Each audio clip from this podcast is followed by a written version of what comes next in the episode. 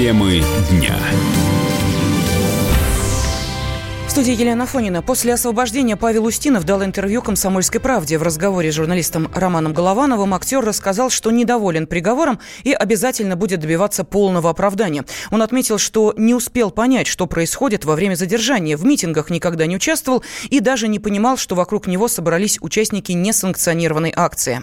Ну, конечно, я с этим не согласен абсолютно, потому что это несправедливо. И в митинге я не участвовал, и их печенье не носил. Именно что я на митинге нахожусь, я не знал. Мне как показалось, что это какая-то ярмарка или выставка, ну или концерт какой-то, честно.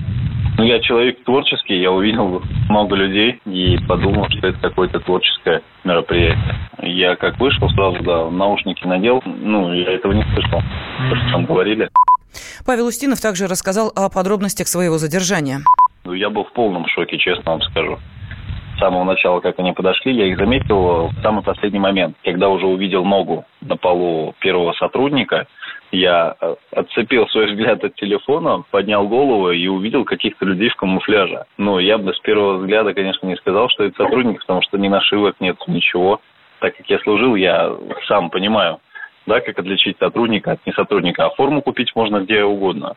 В интернете зайти и все это обмунирование и так далее. С самого первого э, движения их до самого последнего я вообще не осознавал, что происходит. С того момента, как меня не подвели к Тазаку, и там я уже увидел сотрудников полиции, увидел сотрудников ОМОНа и понял, что меня сдержали. Но я даже не знал, кто из них Лягин, и не знал до того момента, кто такой вообще Лягин.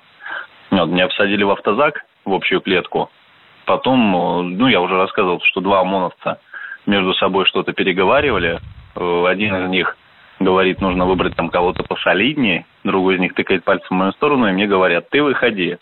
Я вышел, меня посадили рядом с входом в автозак, ну, соответственно, уже не в клетке, понимаете, да, уже рядом с сотрудниками, я один сижу, не понимаю, зачем меня вывели, попросили паспорт, Опять-таки, два сотрудника, один из них взял паспорт, они отошли, что-то обсуждали, и буквально через 10 минут ко мне подходят, тянут паспорт и говорят, вы сотруднику вывихнули плечо. Ну, вот. Дальше меня сначала повезли в отдел полиции по району Марина, а потом уже просто самостоятельно решили меня повезти в Следственный комитет. Актер поделился и своими планами. Устинов отметил, что хочет помогать людям, оказавшимся в таких же ситуациях.